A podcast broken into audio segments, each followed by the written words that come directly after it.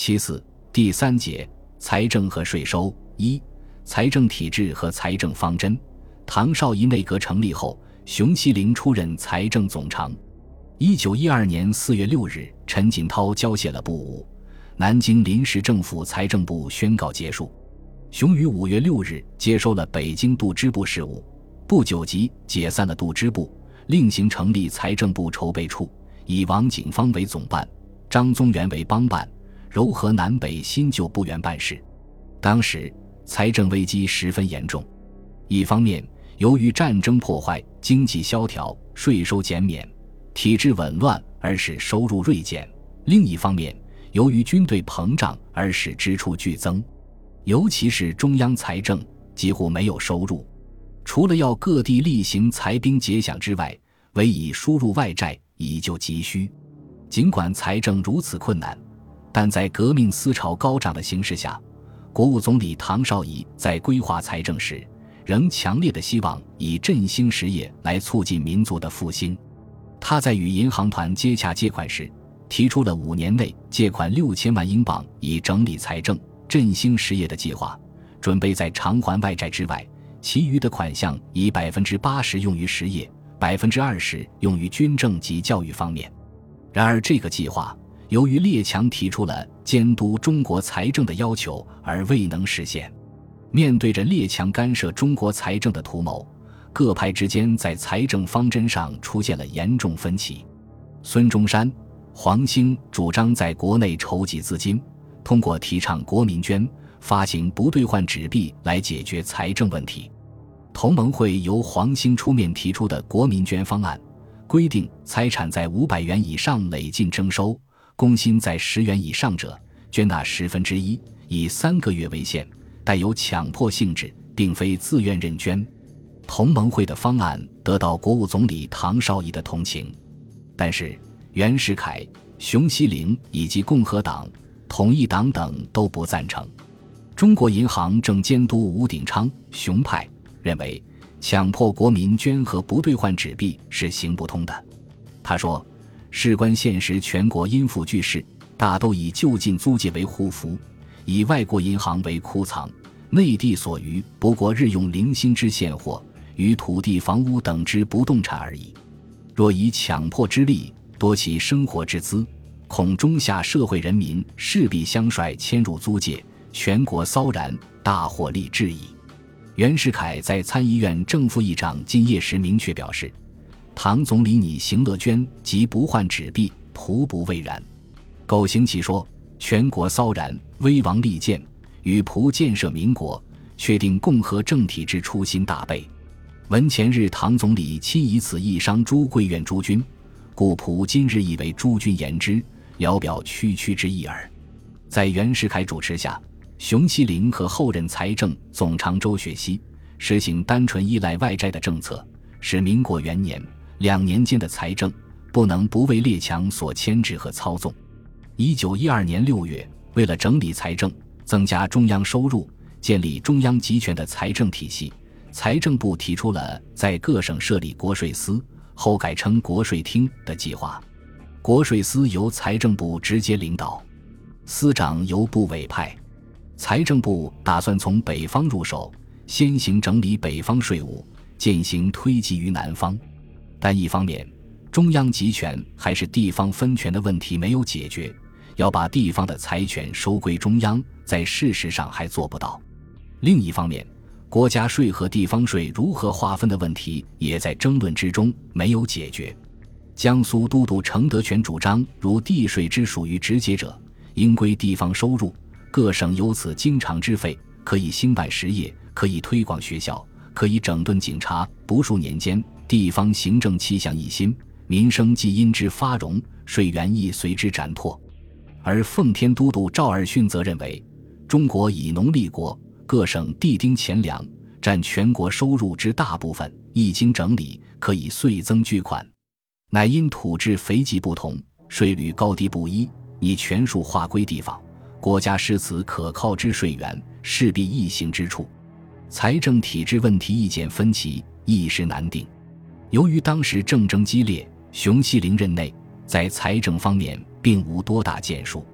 随着唐阁倾倒，熊也于七月间辞职，旋由周学熙出任财政总长，于八月十九日就任。周学熙曾任直隶工艺总局总办，是袁世凯任直隶总督时期经办新式工业的主要助手。他出任财政总长，能直接贯彻袁世凯的理财方针，在其任内奠定了北洋财政体制的基础。周学熙一上任，即撤销了熊希龄的财政部筹备处，他按照国务院官制，在部之下设立总务厅，派赵从藩署理，又设盐务筹备处。任汤寿然为总办，他选择赵春年为财政部次长，选改齐耀山，改变了熊希龄南北部员兼用的方针，启用前清旧例，排斥南京部员。周学熙改变了熊希龄原拟设立三司，即会计司、赋税司、财务司的方案，在财政部中设立五司，即赋税司、会计司、权币司、公债司、库藏司。财政部官制经参议院通过后，于一九一二年十一月二日由袁世凯命令公布。周学熙着重注意的问题是统一财政，为此，他于九月间成立了调查委员会，以王景芳为会长，并向各省派出财政视察员，考察各省财政状况，与各省都督协商财政事项。当时，财政部要和各省都督商量的主要是两件事。第一是要求各省都督支持财政部向六国银行团借款；第二是要求各省赞成成立国税厅筹备处，以期划分国家税和地方税。一九一二年十二月十一日，山西都督阎锡山首先通电表示赞成，各省都督也陆续表示同意。一九一三年一月十日，袁世凯利用参议院活动停滞的机会，未待参议院通过。即擅自批准了财政部拟定的成立国税厅筹备处章程，由国税厅筹备处长监督及执行关于国税事务，并陆续任命了各省的国税厅筹备处处长。财政部调查委员会也改为国税厅总筹备处。国税厅的设立是加强中央集权的措施。按照前清的财政体系，虽然财权名义上属于中央。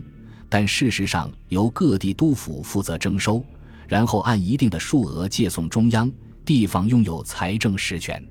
而民国成立之后，财权完全掌握在地方手里。国税厅的设立，就是要由中央直接经管原由地方征收的国家税，把财权收归中央。在税目的划分上，将十七种重要税目：一、田赋；二、盐课；三、关税；四。长关五统捐六礼金七矿税八契税九牙税十当税十一牙捐十二当捐十三烟税十四酒税十五茶税十六糖税十七渔业税列为国家税，仅将田赋附加税、商税等十九种不重要的税目列为地方税。各省都督表面上不反对国税厅的方案，但在实际上消极抵制，对新设的国税厅拖延不交有关国税案卷，全案交出者寥寥无几。江西都督李烈钧通电主张，应从元年度出纳闭锁，二年度开始之期为国家地方出入一律划清，接收案卷，分报机关，厘定税则，组织金库，同时并举，方能一致办行。江苏都督程德全和苏省士绅一再主张地税划归地方税，因而苏省的田赋也迟迟不交。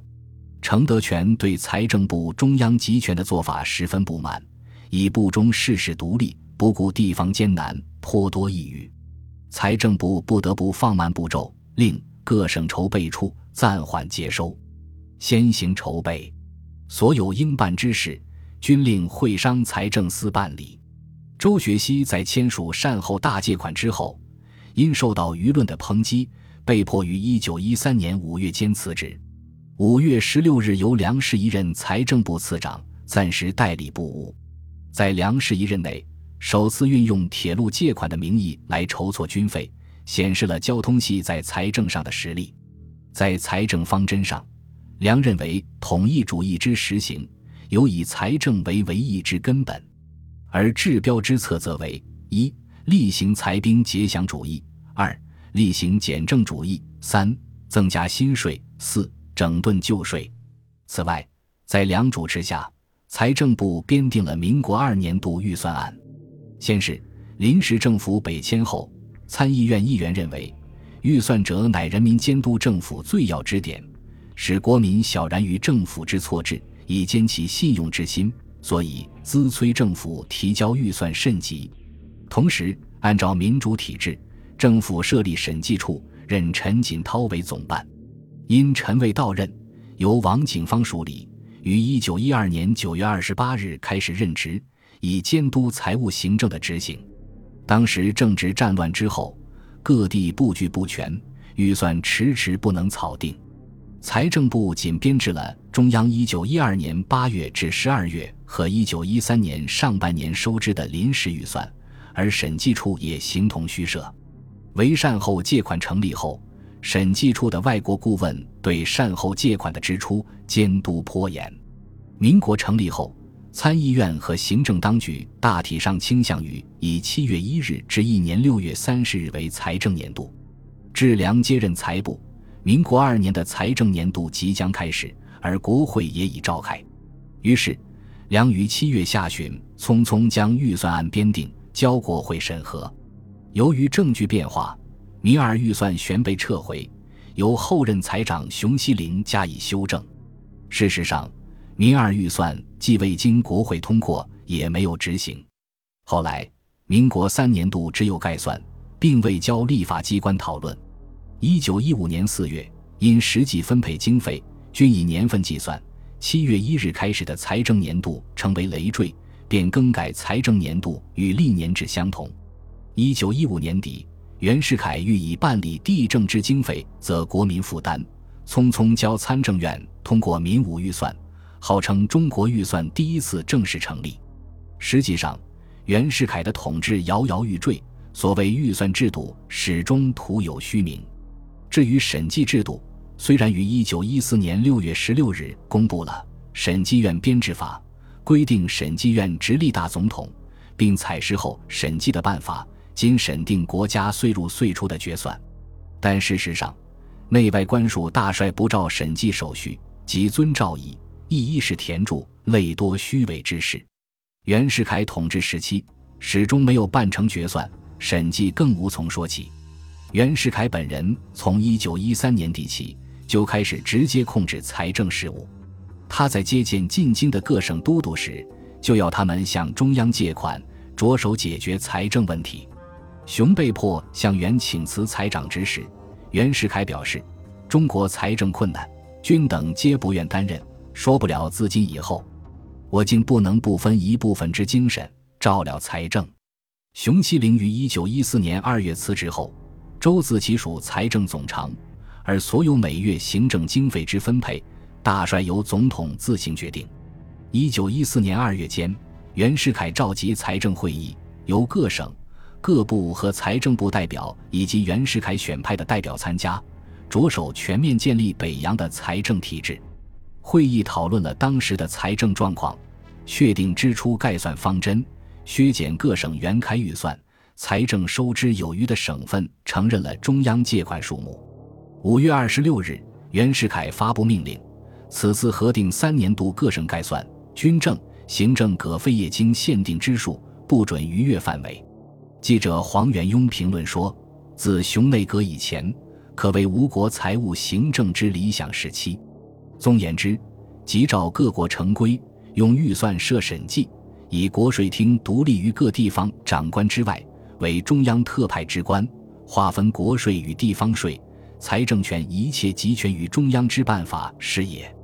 而以财政之处，借款不服于预计之故，乃遂群归咎于新制度之不善。”其第一有联想而起者，即为欲整理中国财政，必须归附原有税额；欲归附原有税额，则必归附前清原有之制度，即以前清有经验之官员为经理税务机关。盖此皆因同时发生之联想也。一九一四年五月，袁世凯实行总统独裁制，除财政部外，政事堂下设主计局，执掌筹议财政、稽核预算事项。六月一日，袁世凯又批准了周自齐的成文，取消国税、地方税名目。先是，各省国税厅筹备处于一九一三年底相继成立，然而这一体制没有成效。国税厅设立后，各该行政官多以赋税等向议经解厅，即为中央之专款，不得自由取之，或委言不交，或既交之后于督促概不出力，任其短处。至此。遂取消了两税的划分，采取了地方借款中央的体制。但是与前清不同，袁世凯加强了中央集权。六月十一日，袁世凯公布了《财政厅办事权限条例》，规定各省财政厅长由大总统任命，直隶财政部受财政部指挥，并奉特别命令受勋按使之监督，在规定范围内受勋按使之指挥。而巡按使关于财政事务，一切当受成于本部财政部。袁世凯终于完成了财政的统一体制。体制的这一变化，是要地方上尽量腾挪款项，以供中央之需，同时也给地方上较多的支配收支的灵活性。所以，袁世凯对各省说：“现在国家税、地方税业已取消，启发腾挪余地，以缓救急，自当历任其难。”并要求各省除任解外，另行妥筹的款若干，作为筹解。同时，袁世凯谕令以后对于收税各官之赏罚，必须分明，以重国客，并于一九一四年间制定了一系列考成条例，以例行奖惩制度，强化赋税的征收。一方面整顿旧税，一方面推行烟气、印花税、烟酒牌照税等新税。欧战爆发以后。外债来源断绝，袁世凯任梁士一为内国公债局总理，靠发行内国公债来弥补财政的不足。袁世凯认为，在人民一方面希望减轻负担，本属横情，即政府亦非不欲轻徭薄赋，与民休息。但若经费不济，无以维持秩序，则人民必将受其痛苦，或信用丧失，牵动外交，亦复不可思议。而人民之受痛苦，恐将百倍于今日。于是，袁世凯政府就用加强国内搜括的办法，使财政紧张的局势得以缓和下来。《申报》评论袁世凯的财政方针说：“以前之计划，所谓十国之计划，以国益财，国将为财所尽矣；今日之新计划，所谓十民之计划，于民取财，民将为财所尽矣。”一九一五年三月五日，袁世凯任周学熙署理财政总长，启用皖系来压抑势力膨胀的以梁士仪为首的粤系部署称帝。但周学熙在筹办地质经费方面不能满足袁世凯的需要，因而以筹款为艰四字受不知大体之申斥。而梁士仪则积极为袁世凯筹划地质经费，得以东山再起。然而，超强度的搜括。最终导致了袁世凯政府的财政崩溃。本集播放完毕，感谢您的收听，喜欢请订阅加关注，主页有更多精彩内容。